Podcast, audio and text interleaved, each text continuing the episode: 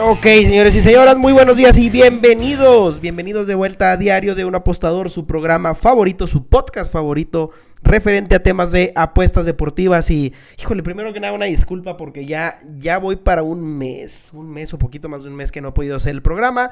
Hemos estado con varios cambios y ajustes aquí internos en cuanto a los diferentes contenidos que estamos manejando, pero bueno, ya estamos de vuelta y a partir de esta semana, se los prometo, tienen mi palabra, sino que pierdan los broncos.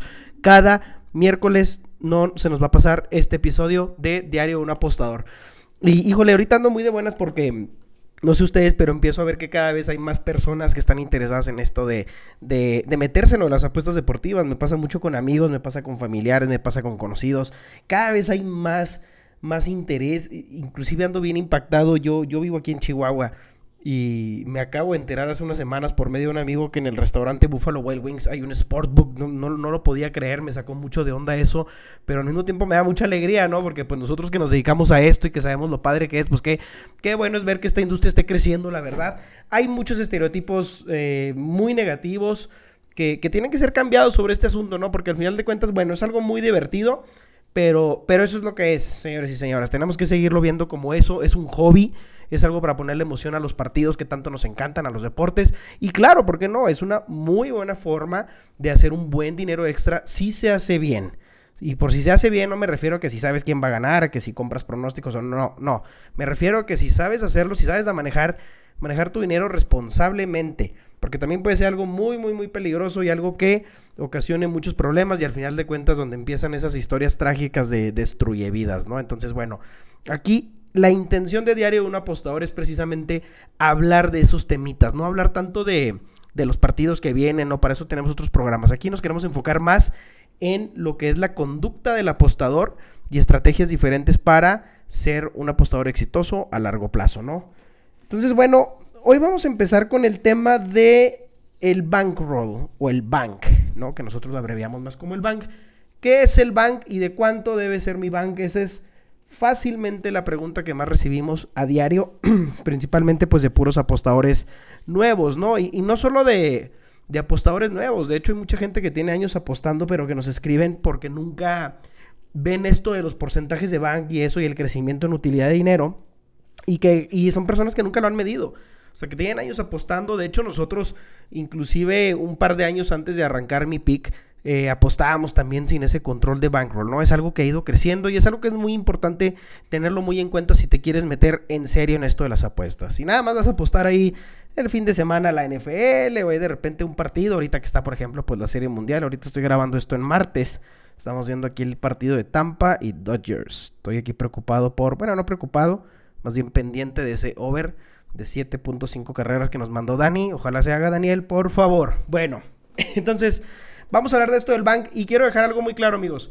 Eh, este tema es algo extenso. O sea, el tema del bank es extenso, es complicado, tiene su chiste, por lo que decidí dividirlo, dividirlo perdón, en varios episodios. Entonces vamos a, vamos a estarlo viendo en las siguientes semanas, pero hoy vamos a empezar con lo básico, qué es y de cuánto debería de ser tu bank o de cuánto sugerimos que sea tu bank, ¿no? Entonces, bueno, Vamos a empezar. ¿Qué es el bank o el bankroll? Es muy sencillo.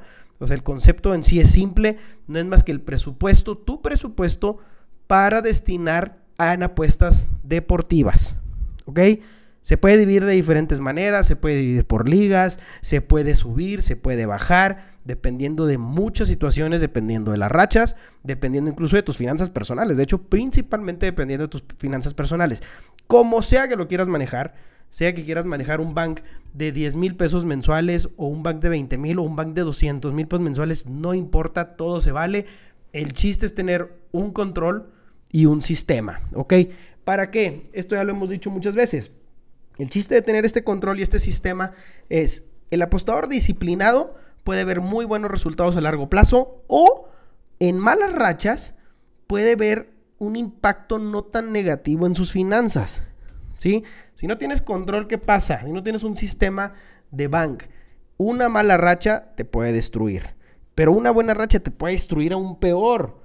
Porque es más fácil alocarse y apostar el doble y el triple, ¿verdad? Y le vas subiendo y subiendo y subiendo porque crees que el mundo es tuyo y que nunca vas a perder una apuesta y toma la cara. O sea, ese es el problema y eso es, por eso es muy importante tener ese ese control de bankroll. Ahora, no importa si apuestas directas, si apuestas parlays, si apuestas diferentes ligas, aquí les vamos a platicar cómo trata esto, ¿no? De qué se trata. Ahora, bueno, entonces, tienes un presupuesto. Ahorita vamos a hablar de cómo definir tu cantidad de presupuesto y cómo, cómo te podemos facilitar en esa, en esa parte, ¿no? Pero entonces, una vez ya que tienes tú tu presupuesto, el chiste es que se trata de diversificar en las diferentes apuestas que colocas. O sea, si tú apuestas dos, tres, cuatro apuestas por día o una apuesta por día, el chiste es que seas constante en los tipos, eh, digo, perdón, en las cantidades de porcentaje de tu bank que apuestas. Por ejemplo, nosotros, si, si tú ya eres cliente, nosotros pues ya sabes esto, ¿no? Y a los que son nuevos y que nos están escuchando, bueno, pues ahí les va.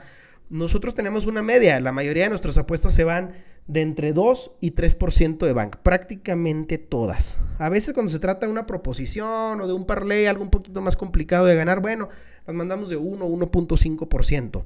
¿Sí? ¿Qué quiere decir esto? O sea, una apuesta de 1%, si tú tienes un bank, un bank de 25 mil pesos, pues te estamos sugiriendo que le metas 250 pesos. Pero normalmente, si tu bank es de 25 mil pesos, prácticamente todas las apuestas que nosotros te mandemos es para que las apuestes de entre 500 y 750 pesos, dependiendo.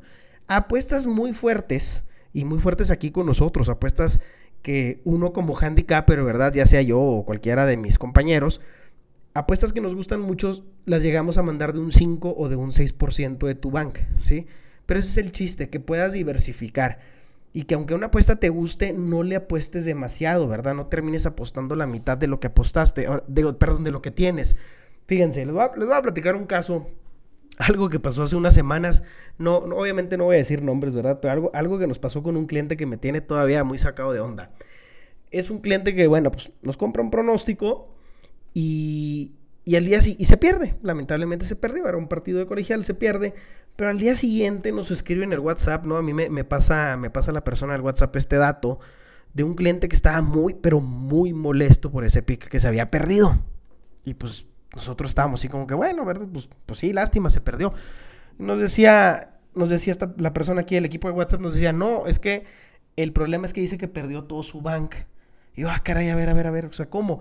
Total que ya hablando con este cliente resulta que apostó el 100% de su bank a este pronóstico. El 100%. Un bank de 50 mil pesos le metió 50 mil pesos al juego, los perdió. Y pues obviamente eso fue un sábado, estaba muy enojado porque ya no tenía para apostar el domingo. Entonces, pues bueno, yo creo, no sé ustedes qué opinen, pero creo que es sentido común.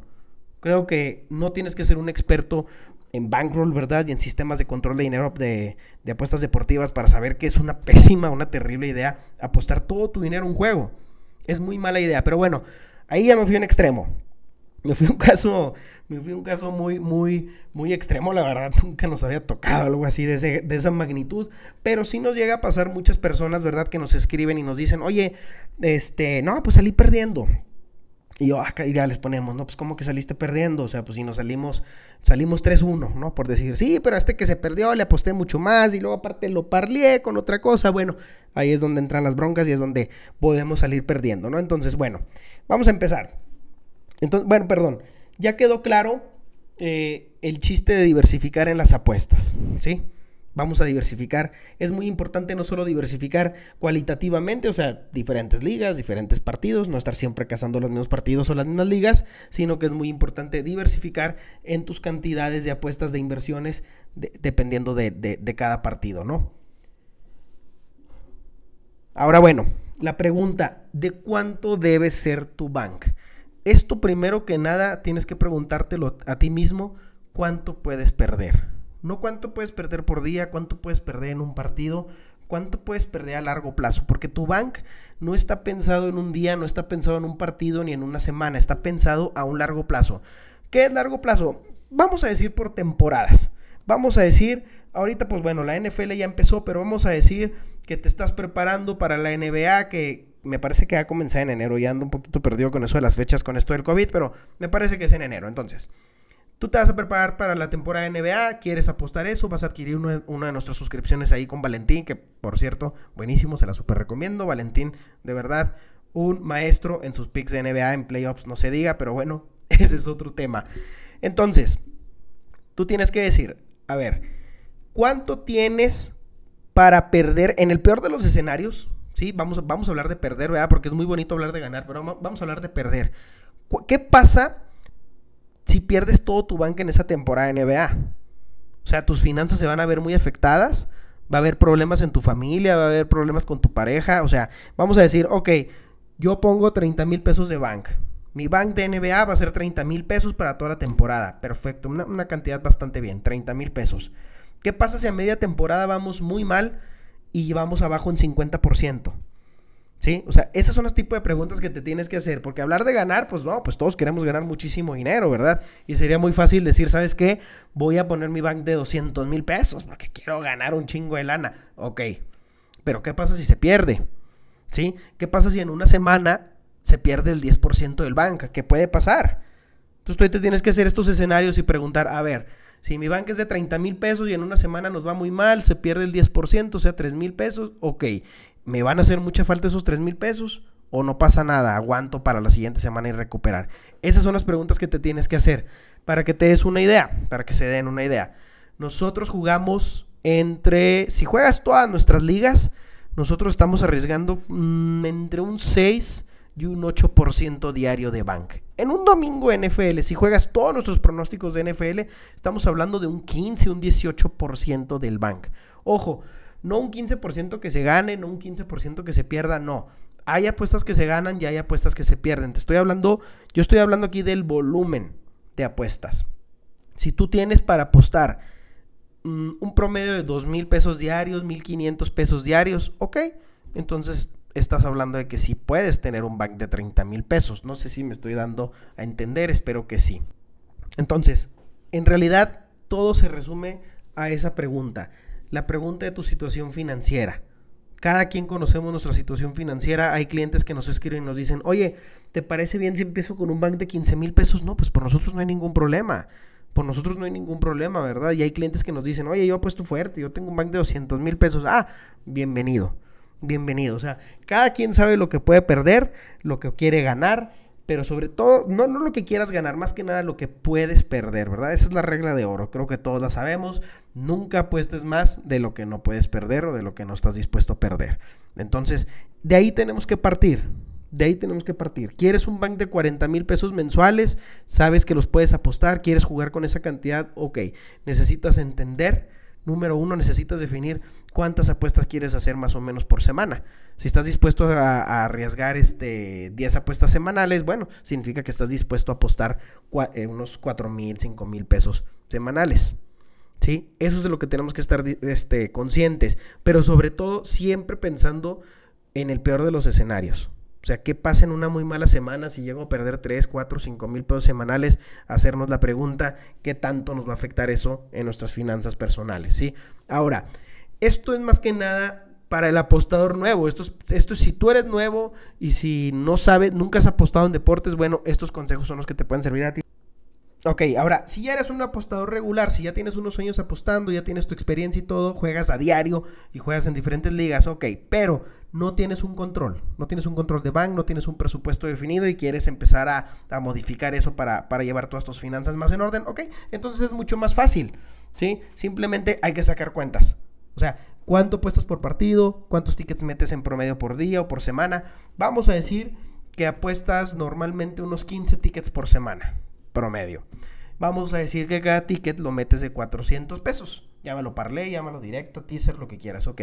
Estamos hablando de que apuestas un promedio de 6 mil pesos semanales, es decir, un promedio de 24 mil pesos mensuales. Ahí está.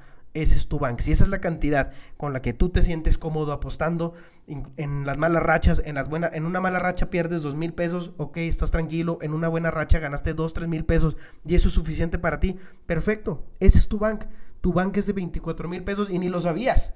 ¿Sí? Redondealo a 25 mil, súbele, bájale. Ahí ya depende de ti, depende de cómo vas. Este, nos preguntan mucho, oye, en una mala racha, ¿debo de bajar mi bank? Pues no es que debas de bajarlo, pero se vale. Se vale. O sea, siempre se vale decir, ¿sabes qué? Mi bank normalmente es de 40 mil pesos, por decir. Híjole, pero ya llevo llevo una semana muy mala o dos semanas muy malas, voy abajo 10%, porque pasa, a todos nos pasa, inclusive, inclusive a nosotros que nos dedicamos a esto, se vale decir, ¿sabes qué?